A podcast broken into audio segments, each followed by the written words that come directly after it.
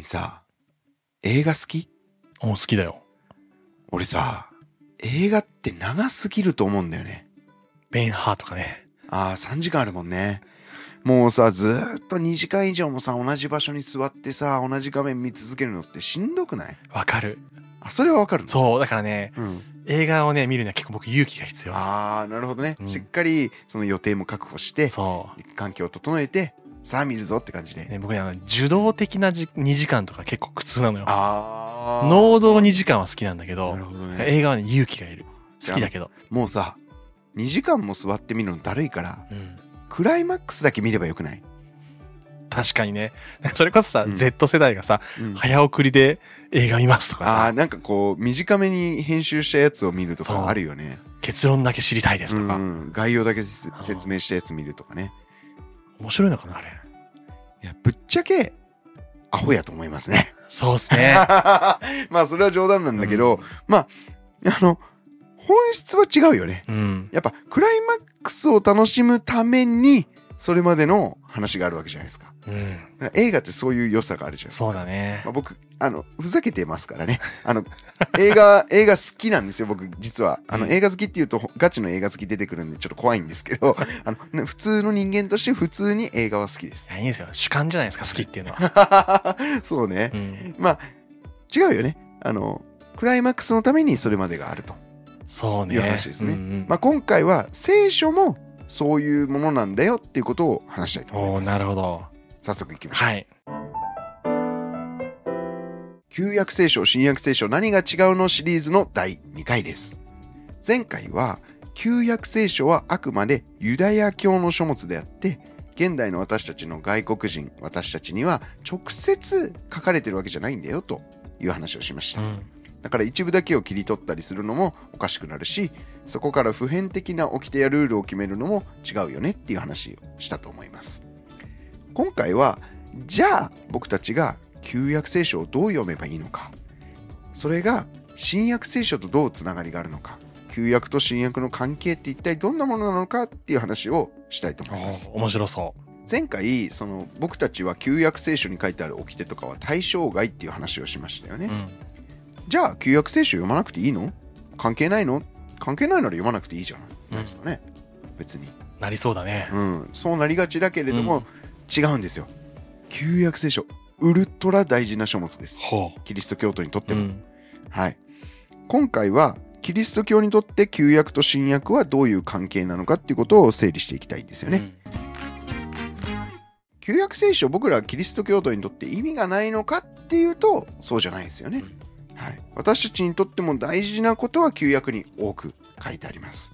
え今回は、まあ、いろんな意味で大事なんですけど分かりやすくするためにあえて2つに絞って。お伝えしたいと思います、なぜ旧約が大事なのか。うん。1つ目それは神の基準が描かれているっていうことなんですね。旧約聖書では世界がどう作られたかとか人間はどういう存在なのかとか神がどういう存在なのかとうんか、人間とこの神がどう親しくなればよいのかっていうその基準が書かれているわけです。これは毎日の毎日の生活のルールとか生活規範じゃないんですよ。ルールじゃないんですよ。普遍的な真理ってものが書かれてるわけですね。例えばなんだろうな、空は青いとか、ご飯は美味しいとか、あの人に優しくしたらいいよとかさう、ん。そういう普遍的なことが書いてあるわけです。人間がどうやって存在するようになったかとか、この世界は何で存在するのかとか、うん。そういうことが書いてあるわけですね神がどういう存在かとかね。で、この中で私たちがこの神の基準を読んで何がわかるかというとね、人間の力だけで神様の基準に達することは不可能だってことがわかるんですよ。うん。これ前ともみんも言ってたよね。あの、わしの話でさ、はいはい。わしが飛んでるのって風の力とか空気抵抗とうんか気流とかそういうものを利用して飛んでるんだと。うん。実は自分の力で全く羽ばたいてないと。うん。それと同じように私たち人間も実は神に生かされているのであって自分の力で生きている人は一人もいないんだってことがこの旧約聖書を読むとわかるわけです。でともみんも言ってたと思うけど旧約聖書で書かれてるかっこいいリーダーたちっているじゃん。うん。ダビデ王とかさあの預言者とかさ、あの獅子とかいるじゃないですか。なんか聖書初心者の頃はさもうかっこいいなみたいな。神様に従う信仰があるからこの人たちは素晴らしいから用いられたんだって思いがちですよね、うん。でも聖書を詳しくなってくるとどうですか？いやみんなダメダメな人だなっていうのはすごい思うね。旧約聖書なんてうん、まあその記述上でうん、意外と欠点がないのよダニエルそうだね。うん。書かれてないよね、そう書かれ書かれてないだけなんだよね、うん。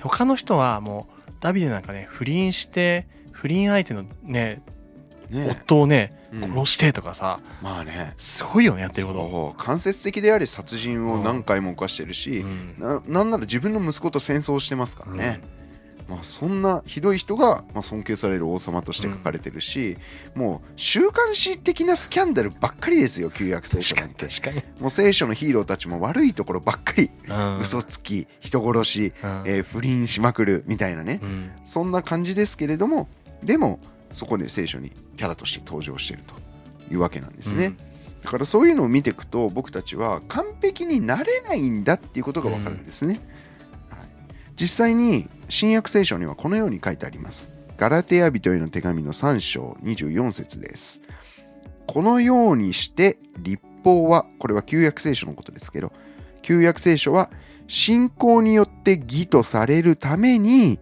私たちをキリストに連れていく養育係となったのであると書いてあります。うんこれ難しいんですけど要はポイントゴールはキリストなんだっていうことが書いてあるんですね。で旧約聖書っていうのはこのキリストにたどり着くための養育係お世話係トレーナーなんだとうん書いてあるんです。まあ、いわばこれ旧約聖書はキリストメシアを信じるための保育園みたいなそんな存在なんですね。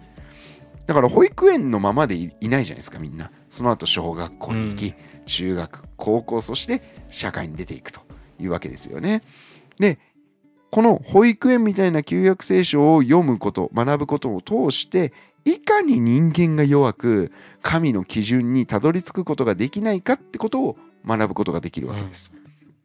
この至ることができないんだ。自分の力ではどうしようもないんだってことを知るため体感するために旧約聖書の立法が書いてあるわけです、養育係なんです。うんなるほど。あくまでもゴールはイエス・キリストなんだっていうことがここで分かります、一つ目のポイントは神の基準が描かれているよということでした。二つ目のポイント。それはこのイエス・キリストメシアの予言が書かれているということです。う。ん。人間が神の基準に至ることができないっていうのを一つ目学びましたよね、至ることができないから救いが必要ですよね。うんこの救いがメシアなんですよ。このメシアの待望論、そしてメシアがどんな存在かっていうことが様々旧約聖書に何度も何度も書かれているわけです。まあ、いわばメシアが来るためのリハーサルが旧約聖書に書いてあるんですよ。うんそのリハーサルとしてユダヤの祭りがあったり、幕屋での礼拝っていうものがあったり、神殿での礼拝の手順っていうものが事細かに書かれていたりするわけですね。これはもう全部リハーサルなんです。預言者さんを連れてきた企画でもあの紹介する預言者たちっていうのも基本的にはこのメシアの預言をしてるわけですよね。でこの旧約聖書を読むことでいかに新約聖書がその旧約聖書で描かれた伏線の回収なのかってことを知ることができるわけです。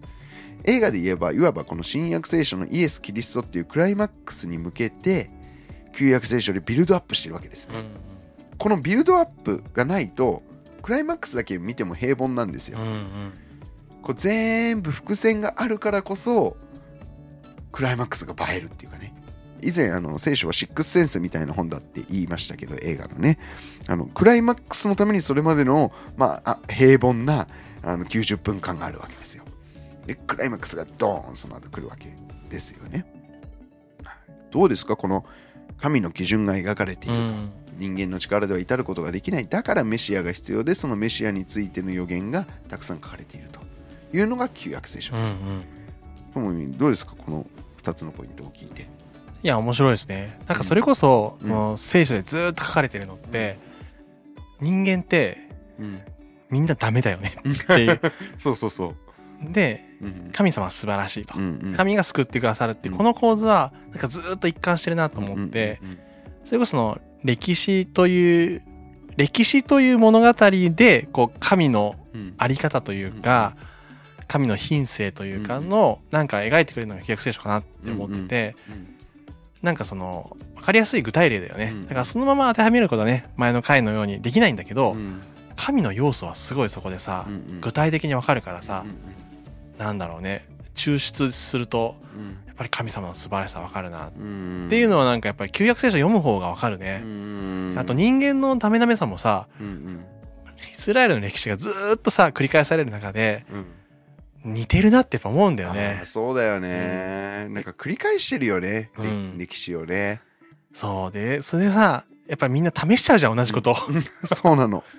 過去から学うぶ、ん、学べばいいのにう、ん、同じことしてて。そうだよね僕の話だって思う人がさやっぱいるじゃん、うんこういうので。僕も思う時あるしさ。うん。そういうのはやっぱ面白いよね。う、ん。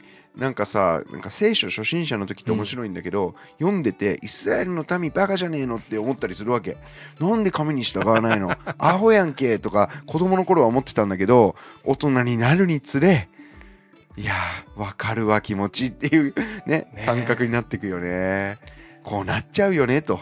人間だもんねっていうねかさこれがさうん。本当に全部うん。素晴らしい人が出てきて、うん。神に従い切った人しか書いてなかったら、誰が信じたんだろうねってすごい思って。絶望だよね。うん。自分はそこに至れないと思うもんね。そう、うん。それこそなんかそのパスカルっていう人がパンセっていうさ本を、まあ、後世の人が本にして出版したんだけど、あれがそこら辺にあるうん。読んだことある。読んでないでそうす挫折するよね。積んどくです。あれはね人間がうん。理性で信仰を獲得できるのかっていうのをうん。膨大なテーマとしてあって、結論できないなんだよ、だからさでも聖書にも書いてあるじゃん、うんうん。でもさやっぱ後世の人も同じことを考えてやってうん。できないんだなって結論を出すのが結構面白いなと思って、うん。だからそこに少しでも信仰っていうものが必要だっていうことですよね。そう。信仰が人間の力で理性で獲得できないっていう,、神からあなるほど。信仰が獲得できないか。そう。ごめんごめん。うんっていうことをね彼の、あれメモなのね全部。ああはいはい。それを後でへあの編集したしたんだけど、結論できないなんだよね、うあれ。ん。だからさやっぱり人間の努力では神に近づききれない。うん。神のところには行けないっていうのはさ、ずーっとでもやってるよねイスラエルの民も、うんそうだね。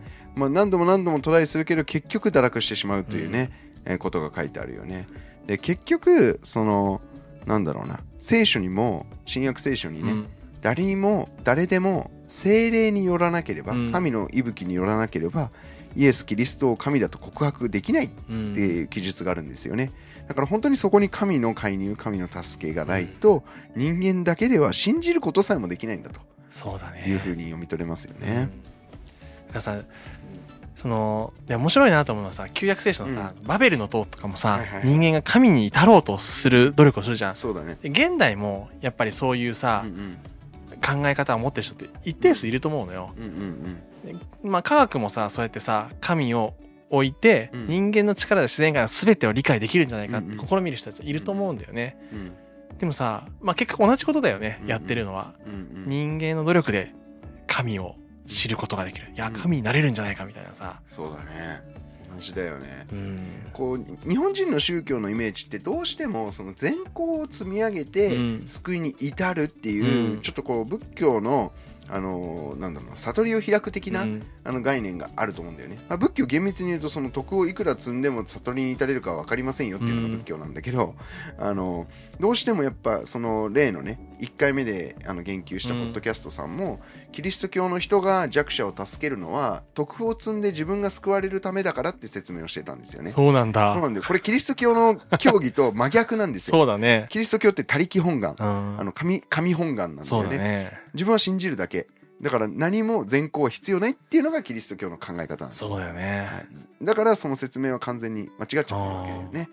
だからキリスト教は聖書に書いてあることに基づけば自分の力で救いに至ることはできないんだっていうのが結論なんですよね。だからその立法がうん。それを気づかせてくれるものってことでしょ、いうん。そうですそうです。やだからすごいよね、うん、確かに立法がなかったらうん、気づかないかもしれないよね。基準がないからこれね後のあの箸休め会でやりたいんですけど、うん。聖書がもしなかったらどうなってたかっていう話にもつながってくると思うんだよね。うん。だから今簡単に言っちゃうと聖書があるから僕たちが至ることができないんだってことが分かるわけです人間の限界を知れると。そうそうそこれは確かにすごいことだう、ね、うん、そういうことなんですよ、ああなるほどな。うん、なんかそれこそさよく僕がこうキリスト教的な牧師としてのメッセージをする中で、うん宗教とうんうん。いわゆる聖書や福音の違いは何かっていう話の中でやっぱり誰もが人間は神に近づきたい、救われたいとこう思ってると思っていて、根源的にはね。うんうん人間の自己努力でそれを達成するのうん。を宗教行為と呼んでる、ん善行とかさうん。お祈りとかさ悟りを得たとかさ、うんお金をたくさん積んだとかね、人間的な能力が宗教行為でうん。神に至ろうとすると、うん。下から上に。でもさ福音はさうん。逆でさ、うんうん。神であるキリストが私のためにしてくれたって。主語が違うよね。そうですでねこの話はさ聖書一貫してるよね、一貫してますね。神が何をしたかうんっていうさ、うん。だから究極的に本当に自分の力で天に昇るんだじゃなくて、うん。神から降りてきてくれたわけだよね、うん。イエス・キリストが神が人となって地上に来たっていうわけですから、上から下に下ってくるわけうん。なんだよね。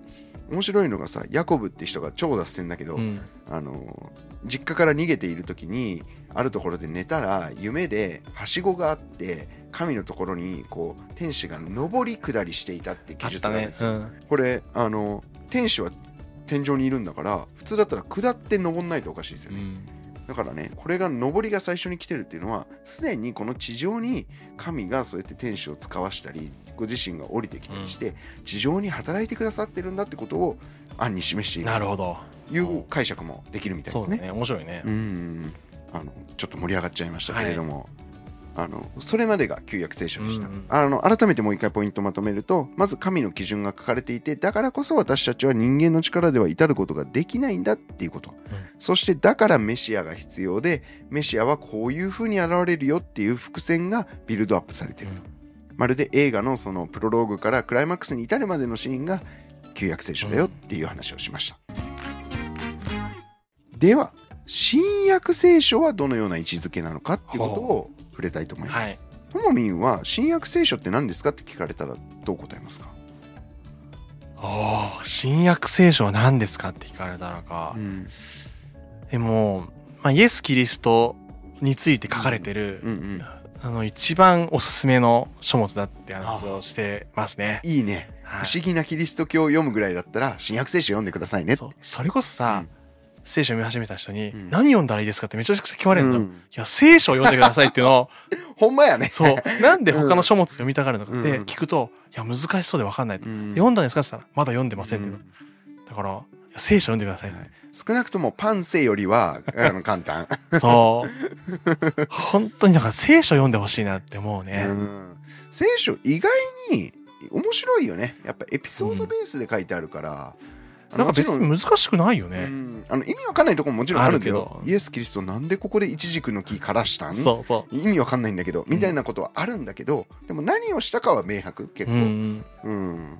だから言語自体がわからないのはなんか本当ヨハネの黙示録とそうかだね。なんか本当一部のダニエル書の予言、うん。幻のとことかそういうのはね目視文学って言ってうん。文学ジャンルが違うんで、現代の私たちにはとても分かりづらいんだけどもでもその他のところもね読めば大体分かるようなエピソード帳で書いてあるんで、ぜひぜひ聖書そのものをはいあのこれ66巻まとまってるんでこの分厚さで読みにくいと思うけど、考えてみワンピース105巻ですよ。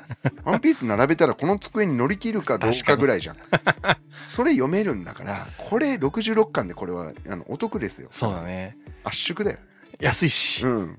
あ、そうね。無料で読めるしねそうですね。今アプリで無料で聞くドラマ聖書っていうので、あの読めたりしますからね。はい今トモミンが説明してくれたみたいに新約聖書っていうのは基本的にはイエス・キリストの物語が中心に書いてあるんだよね。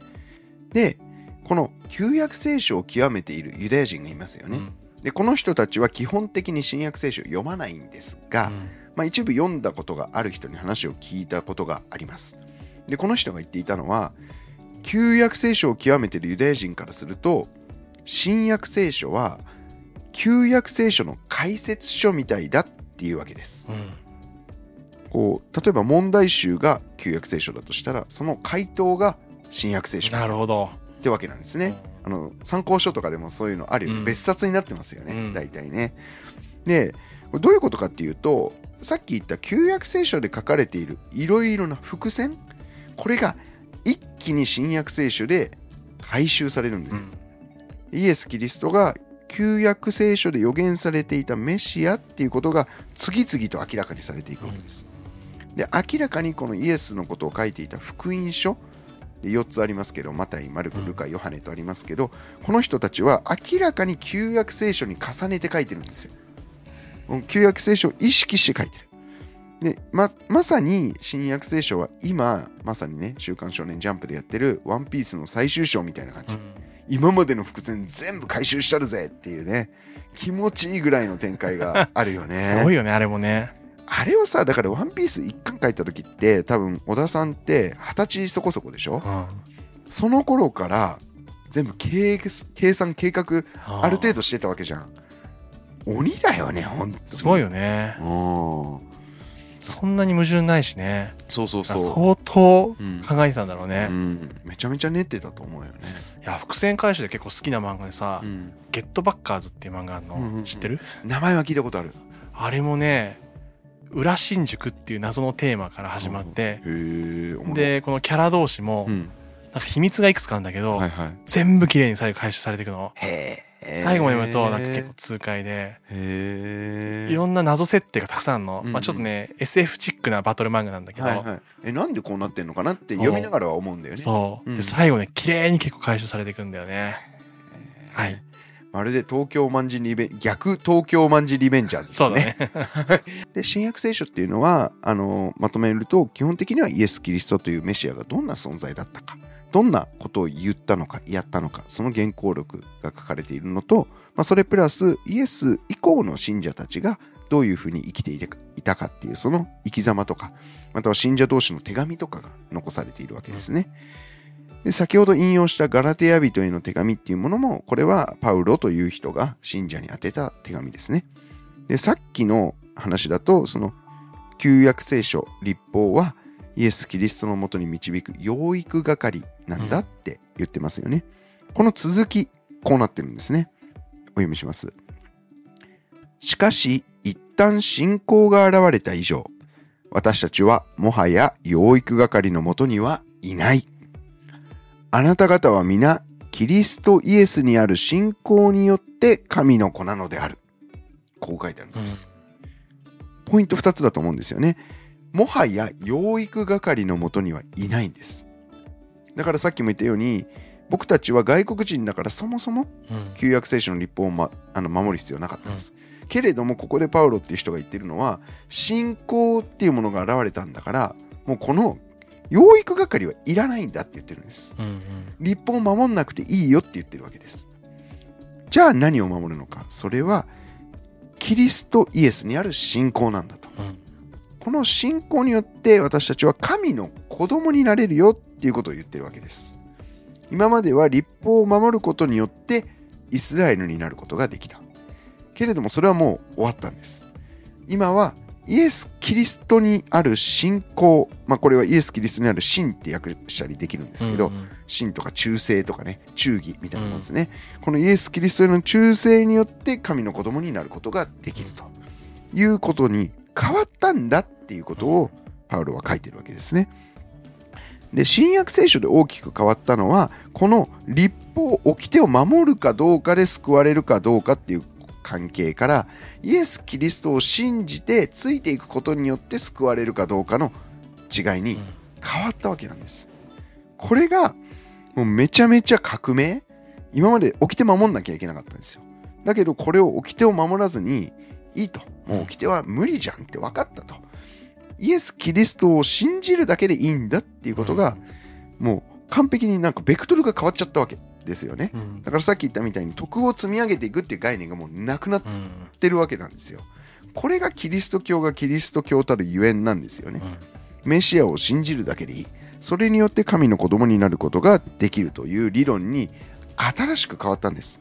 だから新しい契約で新約聖書って言うんですよね。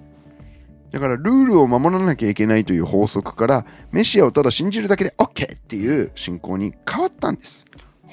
ね。だからこれめっちゃ語弊あること今から言うんですけど、ある意味新約だからあのー旧約聖書は僕たち対象外っていうのを言ったじゃないですかうん。前回、新約聖書にあれこれ書いてあることも別に僕たちが守る必要ないんですよ。うん。ある意味。うん大切なのはイエスを信じることなんですよ。それだけ。でその後のことは信じた結果として例えばイエスが互いに愛し合うってことを言ったじゃないですか。うん。ともみんよく愛が大事って。うん。愛愛愛って。ともみんすごいね その印象は僕ねうん。強い愛に行くっていうのもさあ愛に生きるみたいな愛に行くってめっちゃおしゃれって思ったんだけど 愛に生きるで愛に行うん。くキリスト教会ですよね。でもそれも新しい戒めってイエス・キリスト言ってるわけなんだけどそれによって救われるわけじゃないんですよ。そうだね。あくまでイエス・キリストを信じて感動して聖霊っていうものが与えられて感動したから愛するわけですよね。自分が受けた愛を他の人にも流したいと思うから愛するわけですよね。だから、このルールを守るから信者になれるわけじゃなくって、イエス・キリストを信じたから感動してそういうことをやりたいわけです。うんだから自分が救われるために弱者弱者を救済していたっていう説明は、ベクトルが逆なんですよ。うん僕たちはあくまでもイエス・キリストを信じて救われるんだ。感動した結果として、そういう人助けをしたり、他人を愛したり、ともみんのように人の話を聞くってことをやっていくうんわけですよね。で、実際に、使徒行伝っていうところに、使徒の働きとも言うんですけど、ここに書いてある初期のイエスの信者たちも、外国人もこの旧約聖書の立法を着て、守るべきじゃねっていう派閥もあったんですよね。うん大論争になった。で、この分派したんだけど、論争しまくった結果、結論としてどうなったかっていうと、結局メシアを信じてることが大事だよと。だから、掟に縛られるべきじゃないよっていう結論になったわけです。超ざっくり言うと。うんこれ細かくいくとね、また大激論になっちゃうんでね、あの、この辺で終わりにしときたいと思いますけれども、まあ、日本人のイメージで宗教っていうと何か特別なルールがあって、このルールを守ることによって、宗教の会員になれるうん。宗教に入れるみたいなイメージがありますよね。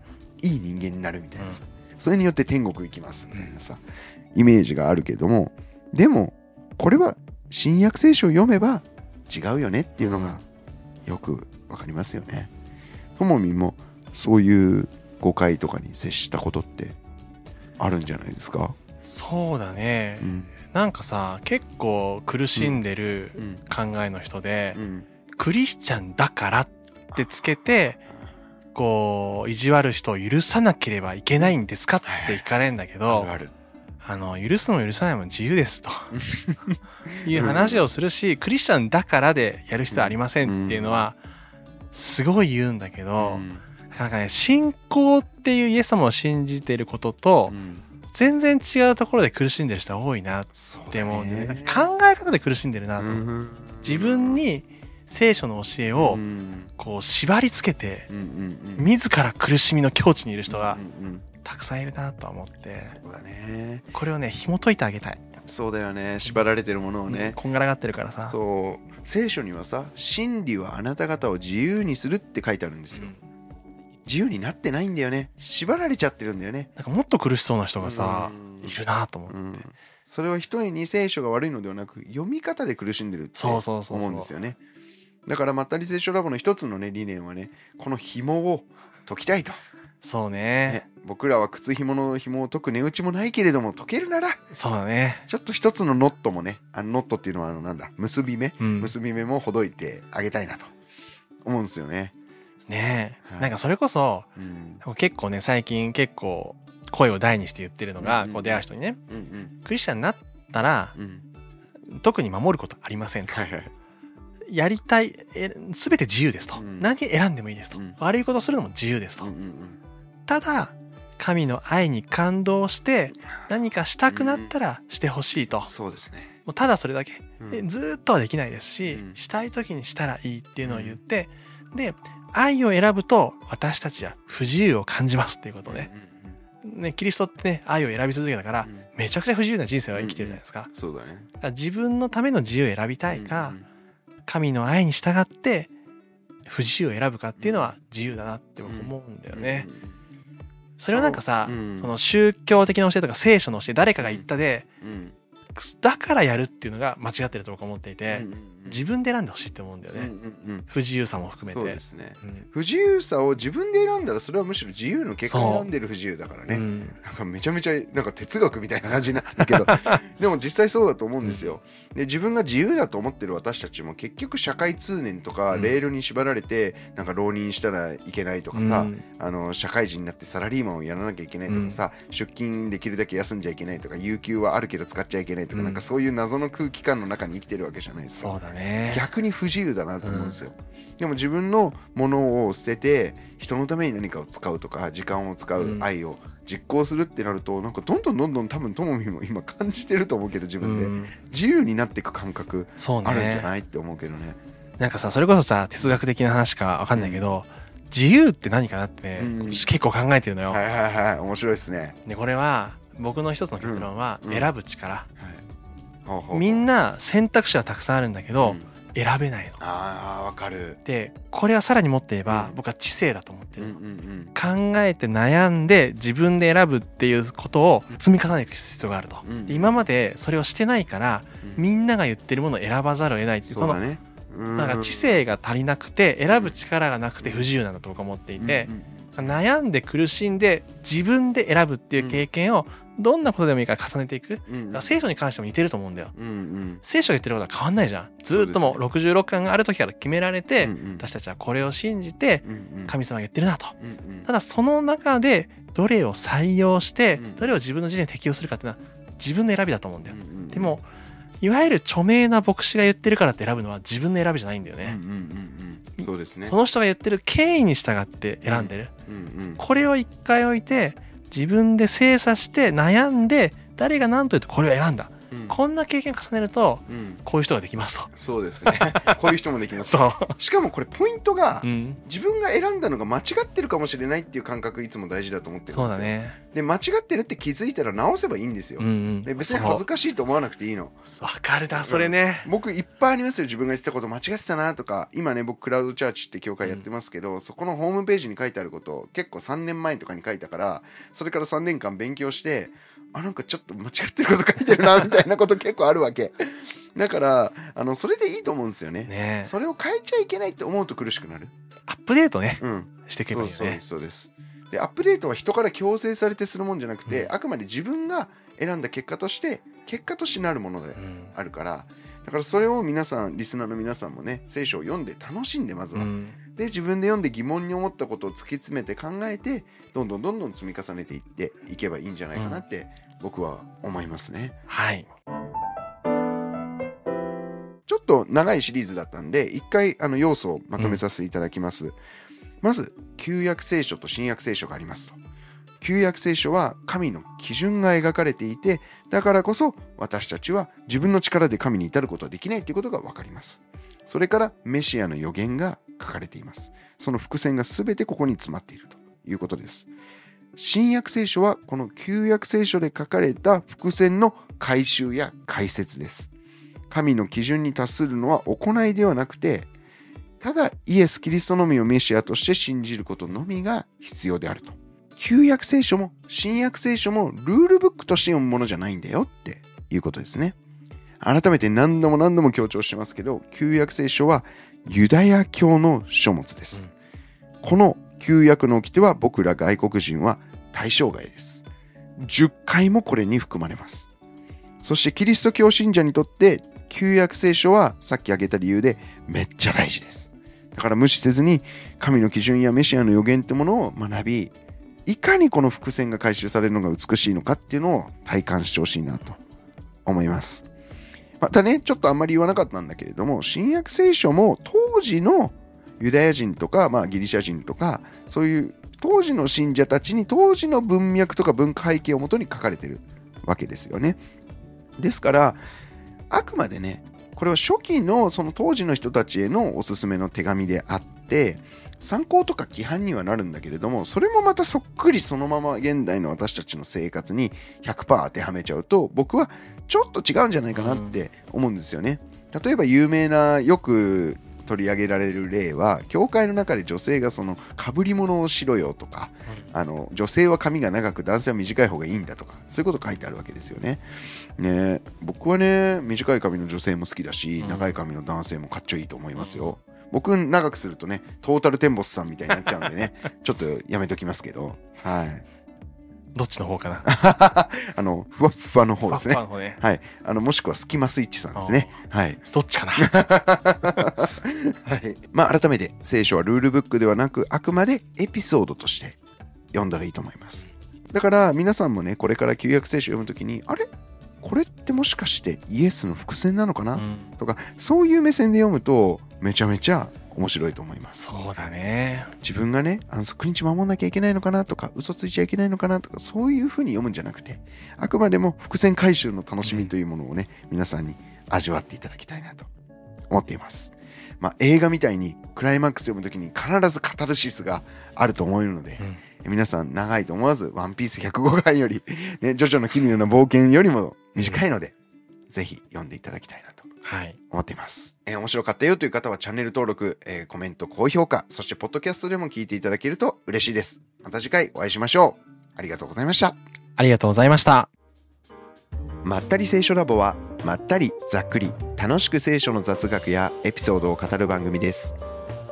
聖書についての考え方や解釈には様々な立場があります。ご了承ください。